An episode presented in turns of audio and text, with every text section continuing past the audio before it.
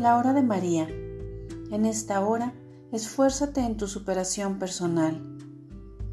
Apóstol de mi Inmaculado Corazón, avanza por el camino de la reparación y aprende a cargar con el peso de tu cruz, a ofrecer tus sufrimientos como actos de amor al corazón de Jesús y a mi Inmaculado Corazón. Avanza por el camino de la reparación y no te detengas tu corazón debe arder en un celo por las cosas de Dios. Bebe de la sabiduría divina para que seas santo y tus acciones sean totalmente transformadas a semejanza de Jesús.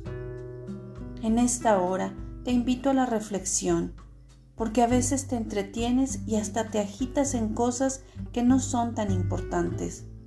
¿Cómo está tu vida espiritual? ¿Qué tanto has crecido en la virtud? ¿Cuáles han sido aquellas barreras que te han impedido avanzar por el camino que te conduce al cielo?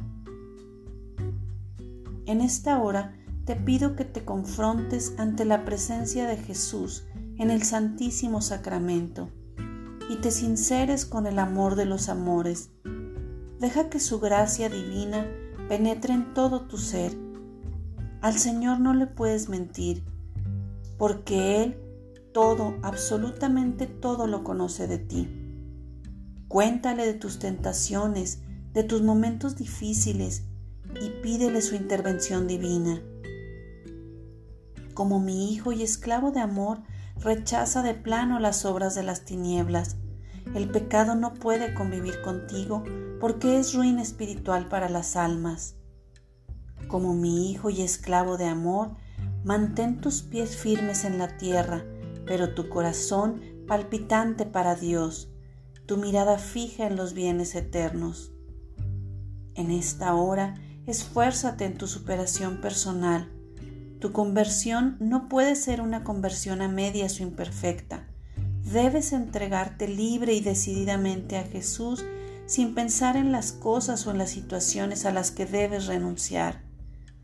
Tu amor por Jesús debe ser sincero, puro e incondicional. En esta hora te digo que siempre estaré intercediendo por ti hasta que te vea en el cielo, arrodillado ante la presencia de Dios, alabándolo por toda la eternidad. Te concederé el don de que te mantengas en un estado de gracia, que cumplas exactamente con su santa voluntad y obtengas una morada celestial para que lo ames eternamente.